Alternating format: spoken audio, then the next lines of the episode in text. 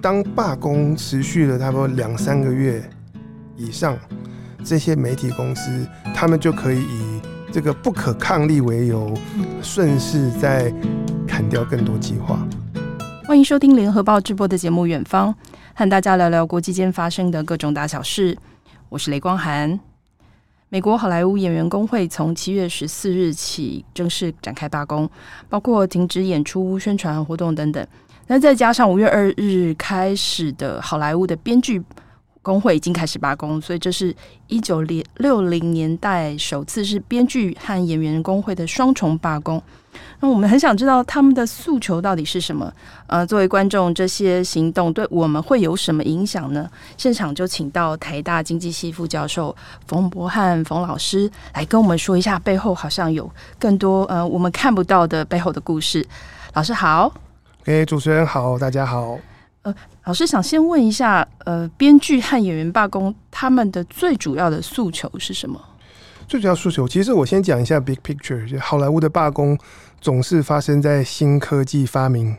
而且普及之后。嗯，之前一次的双罢工是在一九六零年，嗯，那个时代背景是电视发明了，而且开始普及，然后冲击到影视产业的生态。因为电影下了院线之后就可以上电视重播。嗯，是在那一次的罢工，演员和编剧他们争取到了重播费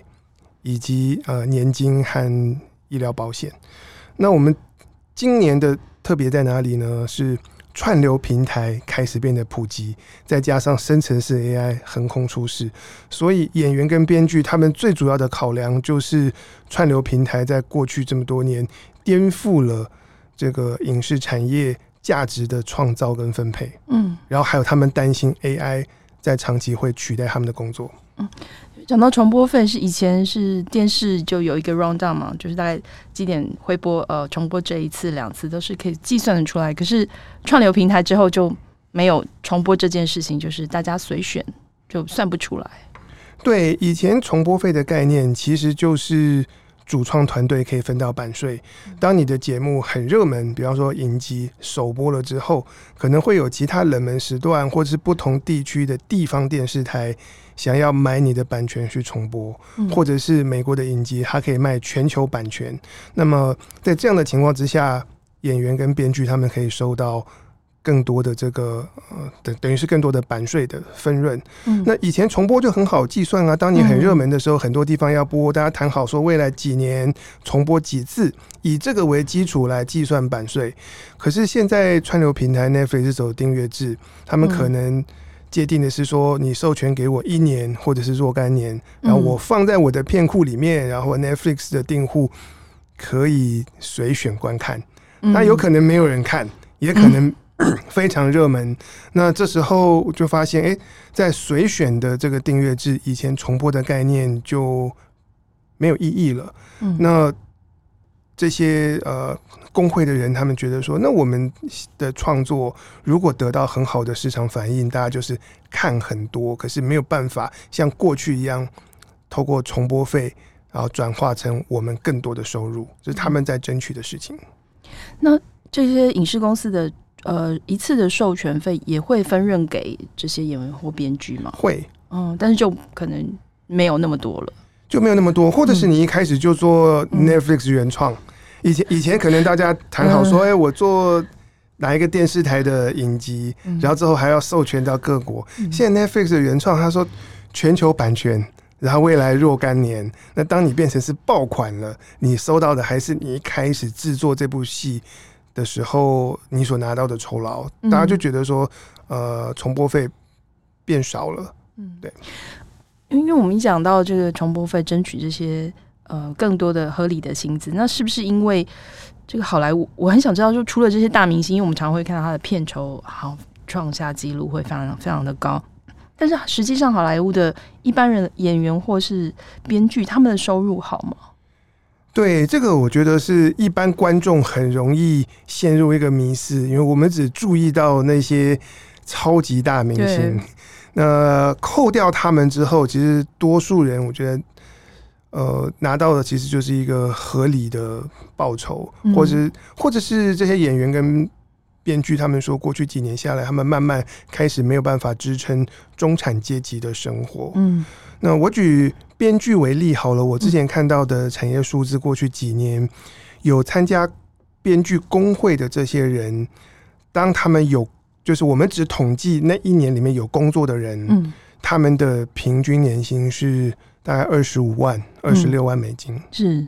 对，所以就是一个。七百五十万台币，嗯，你看这个数字，嗯，觉得很高，对啊。可是有几点，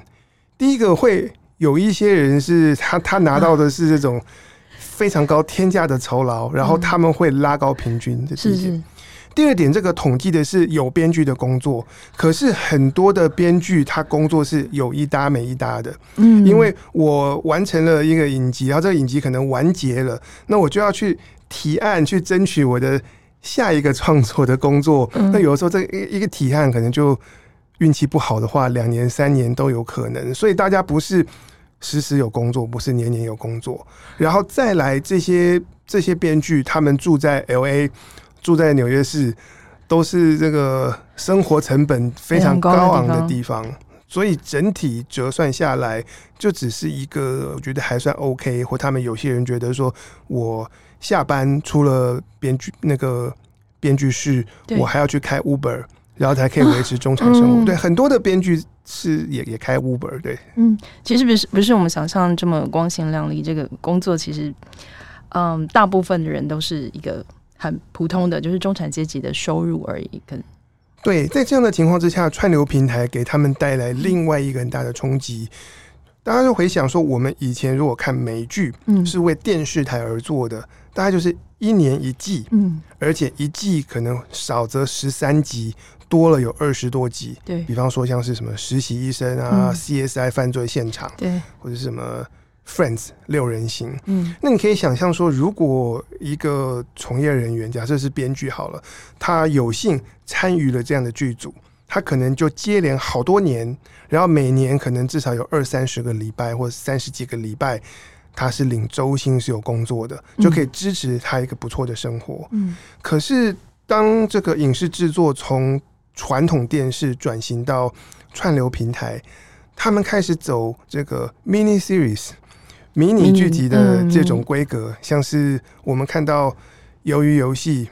后翼弃兵》《怪奇物语》这些，大概都是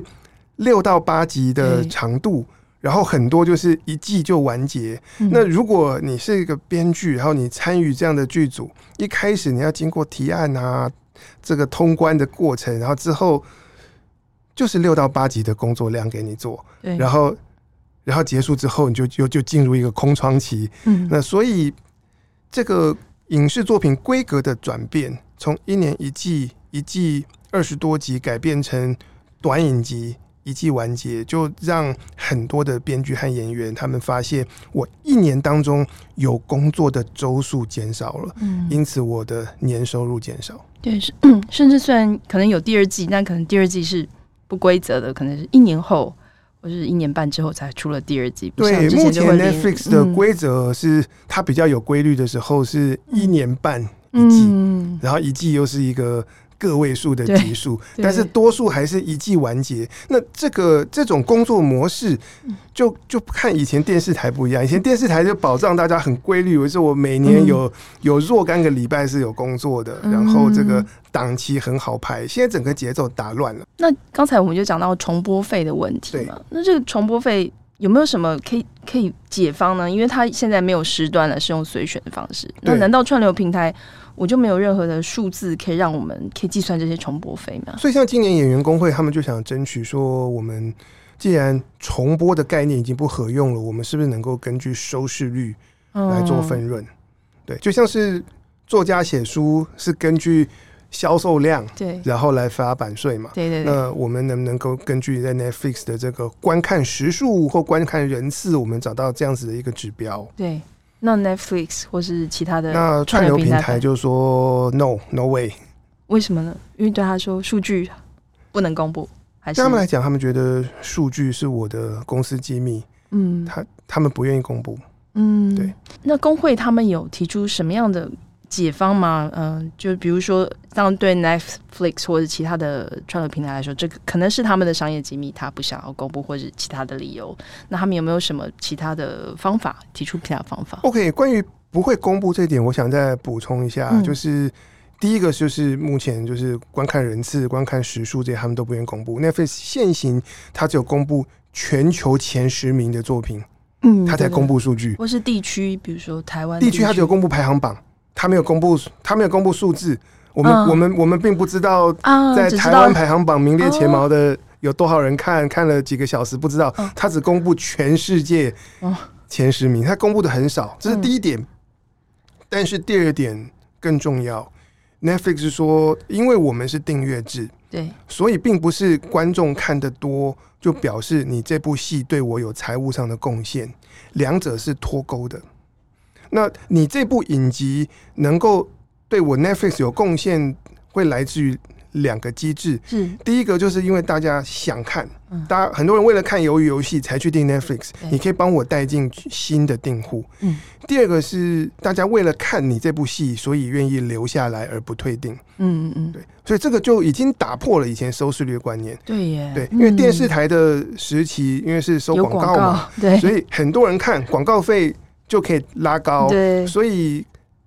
收视率跟电视台的收入是成正比的。对，但 Netflix 说现在订阅制这个不是成正比，你你需要你这部戏能够帮我带进新的订户，嗯，或者是帮我留住旧的订户，那你才算对我有贡献，你才值得分润。嗯，可是这就牵涉到跟财务方面，然后跟。观众行为相关的这个数据，它就比收视率的数据还要更机密。对，所以所以所谓的不愿意公布数据，症结是卡在这里。嗯，就等于是可能包括他们的营收啊，什么都会都会在这些数据的里面，也都是他们的自己的商业的机密。对，那你刚才提到说演员他们工会他们有提什么解方，他们就说我们可以找。第三方的数据公司，就是说你 Netflix 不公布没有关系，那我们找其他的公司，然后来监测，嗯，然后来计算。对，像现在有一家是这个 MIT 的 Media Lab，他们发展出来的一间数据公司，其实从十几已经经营了十多年了，它可以去去爬全世界各地对于不同的影集作品的这个网络资料，嗯，然后来估算这个。这部戏在不同的地区对观众的吸引力有多强？嗯嗯，那他们宣称他们有建立一个模型，可以据此来来估计说每一部戏对不同的串流平台带来多少的财务贡献。嗯，那演员工会说，我们找这家公司来监测，我们根据他所公布的这个数据和调查报告来作为分润的基础。嗯，但串流平台说不要。嗯，理理由是他们就理由第一个就是说，如果 如果第三方他们公布的他们的估计是准的，嗯，那你的这个营运状况还是还是曝光，那它不准又有两种情况啦，就是呃这个影集的表现好，但他把它低估了。低估了，他们又怕说第三方统计的数据把我 Netflix 表现低估，会不会影响到股价，影响到华尔街的看法？那如果高估了，那我是不是要多付版税？所以我又不甘心，所以怎么样都不太好。所以现在我觉得僵局是卡在公布数据，而不是重播费本身。倒是我看到的一些报道，他们的所谓的资方，大家很愿意一视同仁的，我都提高你。一个授权的预付金，嗯，但是我不愿意根据你实际上的表现或财务的贡献来发版税，嗯，因为大家希望这个数据是可以保密的。嗯，那我刚刚好，嗯、呃，前两天看到就是九月的艾美奖颁奖典礼已经延期，就是因为罢工的关系。因为罢工除了演员，可能还有一些化妆师啊、舞台，应该都在这些工会里面吗？对吗？呃，OK。他们没有，今年罢工主要就是编剧哦，编剧工会，然后演员工会的部分就还包括了其他各种不同的表演者，包括配音员啊等等。嗯，反而你刚才讲到技术人员，我觉得他们是有点倒霉，哦，因为演员不演。戏啊、不能开拍，没有所以他们没有要罢工，哦，可是他们这段时间就没有工作，也被影响，对，是会受到冲击的。哦。了解。那行动这个这整个罢工行动有落幕的倾向吗？难道因为我完全没有看到什么最新的消息，说哎，到底之间有什么谈判啊，或者预估什么时候？好，有有一个报道是说秋天就可能九月的时候会落幕。嗯，有有这个落幕的倾向吗？我我我听到的小道消息，好像也是大家预测说，可能八月底九月，嗯，到九月的时候有机会落幕。嗯，那是因为他们有各自有让步的机会吗？还是有别的原因？有有别的呃，我我在美国的财经媒体有看到一个说法，叫做阴谋论。嗯，就是在今年罢工发生之前，其实美国的媒体巨头大家都负债。然后大家为了经营串流平台的事业都亏损，嗯，那然后再加上前几年，当我们从观众的角度觉得说好热闹哦，很多各种新的影集、各种内容推出的时候，其实这些媒体巨头他们在进行内容的军备竞赛，就是拼命开计划，而且计划一个比一个豪华，但最后发现财务不能支撑，亏损。越来越多，嗯，所以呃，其实过去一年一开始是华纳兄弟探索，接下来到迪士尼，大家都纷纷开始裁员，然后大砍计划，嗯，撙节支出，嗯，那在这个情况之下，我我我读到的阴谋论就是说，当罢工持续了差不多两三个月以上，这些媒体公司他们就可以以这个不可抗力为由，顺势再砍掉更多计划，就把以前开错的拍要开拍太多的东西，就借机可以停掉。有可能以前有这个合约的规范，他不能随便让这些人失业，但是因为罢工原因，就有一个理由。对，就就就有一个理由，然后再来罢工期间，我看到的这个产业数字是说，大家的现金流都增加，然后获利状况改善。或者是亏损减少，所以在过去一般大家想说罢工的时候，事情停摆对资方会是重伤害，对啊。但今年在重伤害之外，还有带来这些好处，嗯。所以我我觉得可能这个是背后的原因，造成今年他们很容易陷入僵局，因为资方没有那么怕那么害怕罢工了，反而反而。罢工，然后我的喘口气了，我的盈利状况还改善，然后我的负债因此减少，嗯，那那那就让它持续久一点点吧。所以其实整个串流平台，嗯，有在赚钱的是只有 Netflix 嘛，其他的都是其他都是亏损哦。然后只有赚钱 Netflix 是从去年开始，嗯嗯，但同时它的根基是不是稳？我觉得也未必。我觉得 Netflix 仍然在在摸索。测试他们的商业模式。嗯，那为什么嗯、呃、这一次的行动能够得到这么多的关注？因为其实对我们一般的观众来说，还看不到什么影响嘛。可是好像媒体报道都蛮蛮热烈的。因为我想，因为他是在好莱坞，然后他牵涉到的是我们大家熟悉的这些大的媒体公司，然后我们熟悉的作品、熟悉的明星。嗯，不然其实过去过过去这半年。包括在加州就很多罢工，对，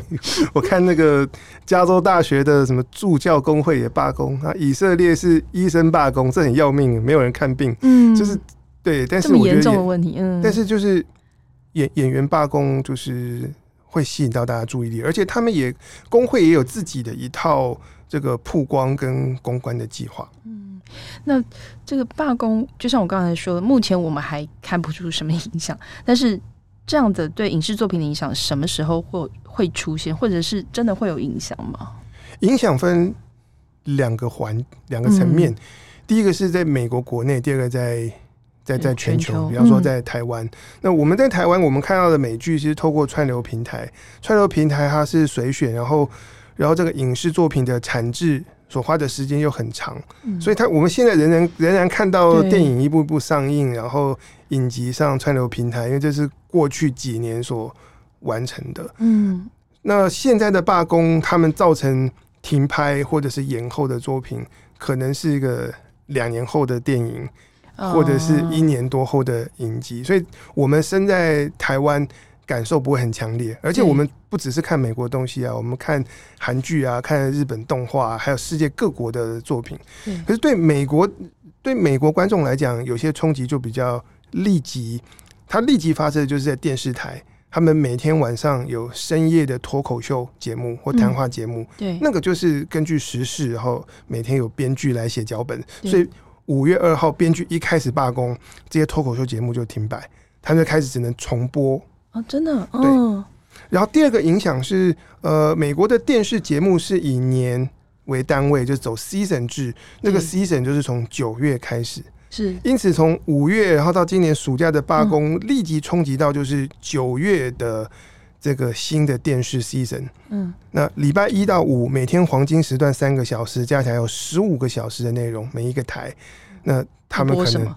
可能会，嗯，原本当然可能是会开天窗，但是现在会带来几个改变。第一个就是大罢工，然后戏剧类的东西不能做了，那我们就做实境节目。嗯，竞赛的素人，或是对对对，素人的，或者是真实犯罪的，或者是这种做的比较戏剧化一点的纪录片，然后大家来玩游戏比赛，这些东西可以做。那这个我觉得有可能带来长期的影响，因为以前我我以前在美国生活过十年，那我们电视台就是黄金档黄金时段很高的比例是戏剧类。那可能电视台他们想要说要不要换个类型，大家在太平的时候不会敢做新的尝试。对啊，我礼拜四晚上都是戏剧，我不会没事把它改成综艺。嗯，可是今年秋天因为罢工的关系被迫要改了，嗯，那他们就可以试试看。嗯，万一大家发现说晚上黄金时段播放这个实境秀，其实也不错，不错，那他就有可能就就取代了，就就就取代戏剧，他就永久留下来。而且而且，现实的数字是说，做这些实境秀的成本比做戏剧要低很多。对，平均来说是是是，对。诶，我们刚才一开始就有说到，这个除了他们他们的诉求，就除了分润之外，还有 AI 嘛，人工生成式 AI，嗯，也是他们演员和呃编剧要抗议的对象。那为什么他们要他们会针对这个议题？AI 其实是新新技术的出现，嗯，都可以有两个效果。第一个就是辅助人类，嗯，让你更强、更有生产力；第二个就是取代人类，大家就靠机器，不用再靠人来工作。嗯，那从编剧到演员，他们都有很大的惶恐，嗯，说这个 AI 的使用跟技术发展，如果没有受到控制，没有受到一个规范。的话，会不会长期就侵犯到人类的工作权？嗯，这是他们很深层的一个忧虑。嗯，那比如说以演员来说，他们会受到 AI 什么影响？好，一般我们看影视新闻会注意到的，可能都是那些大明星，对，然后用他们的形象，或者是什么帮哈里逊福特帮他让他看起来更年轻。其实。大明星是最不用害怕 AI 的，因为大家用他们的形象，还要付他们非常高昂的这个授权费等等。嗯嗯嗯。那最容易受 AI 冲击的，其实是那些叫做 background actors，嗯，就是临时演员或群众演员。举例来说，我们今年之前不是台剧《人选之人》嗯，蛮热门的，对，然后它里面有那个选举造势的哦，对呀，场景，我还是想说那怎么拍？对，下面就啪啪很多人，但实际上他不用找那么多的人到现场去，他只要找少少的一群人，然后扫描他们的影像、三 D 建模，就可以用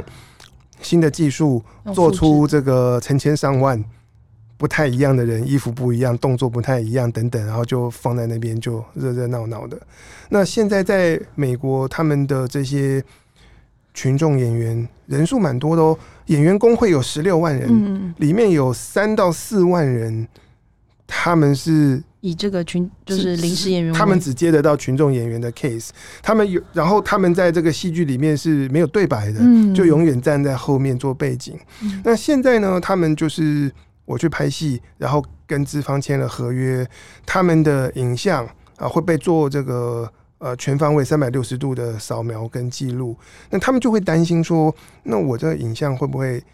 以后被拿去训练 AI？然后几年后这些这些制作公司，他就收集到大量的这些群众演员的影像，他们就未来的影视制作就不用灵演了，嗯，就都就就都用 AI 来创造那些背后的这些背景人物。那这些灵演，他们难道不不可以说我拒绝，我不想要签这个同意书，我不愿意接受你帮我做三百六十度扫描，然后可以。嗯，现行的情况就是，他们想要争取的，就是当他们的影像会被拿去做这件事的时候，制作公司要告知，并且征得他们的同意，同时付费。嗯，他们现在的诉求是这样。嗯，那现行是怎么样呢？现行这些制作公司说，我们有告知，然后我们有签约，是这样。你你来当领演，然后你要报道，嗯，这个你今天要要要拍了，你就要。签一份文件嘛，同意书，然后就就一叠合约，然后上面一堆小字，嗯、可能小字翻到第五页的的某一段，嗯、就有说那个你塞了一个条款，对对，说说你你你你你签字就表示你同意，这个你你被扫描的影像之后可以拿去做这个那个用途，嗯，对对。那这些演员就觉得说，哎，这个跟我的聘雇是绑在一起的，对。然后我已经我要来报道，我要来演戏了，对。我会觉得说我我如果。我是一个包裹的合约，对，我如果不签这份合约，或者说我这后面这条我不同意，我就没有合约签了，那我就没有戏。可取代性太高了，对对对对，那他们就希望说能够拆分，就是这个演员聘雇合约归聘雇合约，但是把我的影像授权拿去训练 AI，然后做未来使用的这个东西独立出来，变成是另外一份，然后等到真的要拿去用。这个事情要发生的时候，再来通知演员，嗯、再来征征求他们的同意，并且要有一个合理的这个 compensation。嗯，那那另外一方面讲到编剧，那 AI 真的可以取代编剧的工作吗？呃，其实是不行。嗯，我我我觉得这个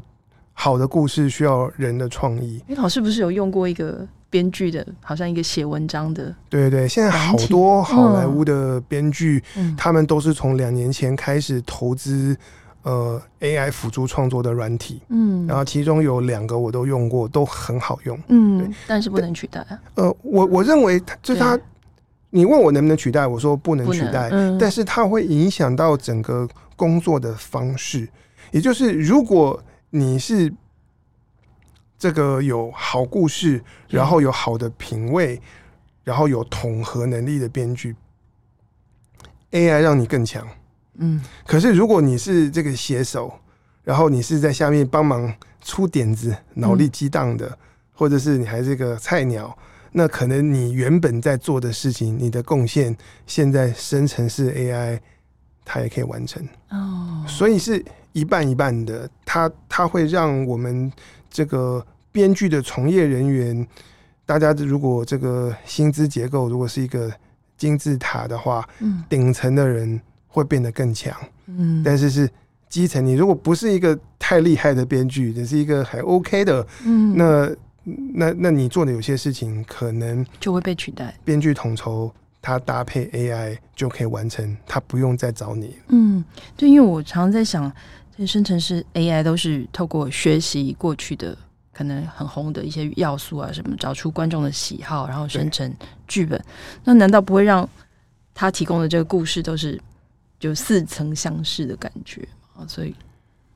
呃，很多时候会，我自己有用 ChatGPT，然后尝试去写故事大纲或什么的，嗯，多数时候都陈腔滥调，然后你要一直试，一直试，可是偶尔他会撞出一些。非常天外飞来一笔那种，就是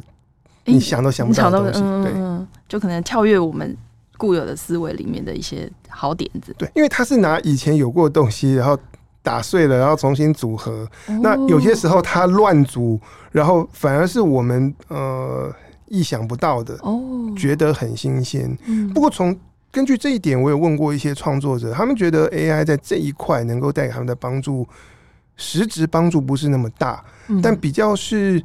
有时候他就是帮你脑力激荡。当他胡说八道写一堆东西的时候，你就觉得我我自己写的没有那么糟，或是我原本卡住了想不出来，现在因为他的胡言乱语，我自己也脑洞大开，就是有有新的点子冒出来。这这这这个部分的作用也是有的。对啊，ChatGPT 我真的。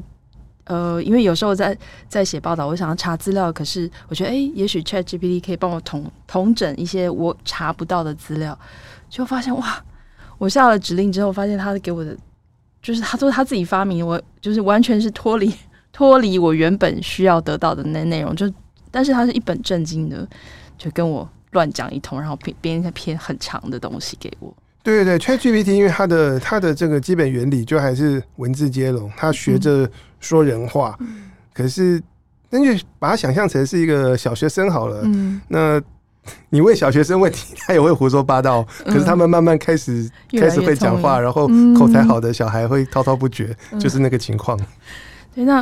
嗯、呃，我我记得老师有说过，AI 他们现在还有媒合影视作品和串流平台的这个新的功能。那这个会不会让这个平台的订户可能最后在经过数据的演算之后，都是一些同温层，反而没有办法拓展其他兴趣的新的订户呢？哦，就就这个媒合，其实对应到大家的感受就是怎么讲？演算法推荐嘛，对，是你看 Netflix，他告诉你你可能也会喜欢这一部，或者是你去 Amazon，他告诉你你可能会喜欢这些书。嗯、是，我觉得这里面它有它的。优点，但也有它的局限，对对对，所以我我觉得在未来怎么讲，跟观众推荐作品会需要混搭演算法，以及混搭来自于人的管理者或是 PM 的这个人工推荐，这两件事情需要相辅相成。所以好险人还是不会被完全被取代的，可以这样说，还是人会被取代，可是可能是更少的人。可以做这件事情，可以就就嗯，加上这个演算法的辅助，就可以做好这些事情。嗯，生成式 AI 能够产生自然的语言、图像、音乐不同类型的人内容，一般人操作起来也不难。那好莱坞演员、编剧抗议 AI 抢工作，应该只是一个开端。但是我也在想，搞不好各国的编剧，很多人已经在借 AI 来协助他们的工作。嗯、谢谢老师和我们分享这个串流平台、人工智慧这些科技是怎么影响影视产业，以及我们该怎么看这一场呃六十多年来第一场好莱坞编剧演员的双罢工。谢谢老师。OK，谢谢，拜拜。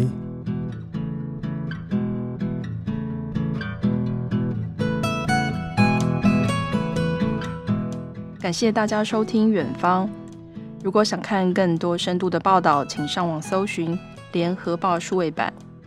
我们下周远方再见。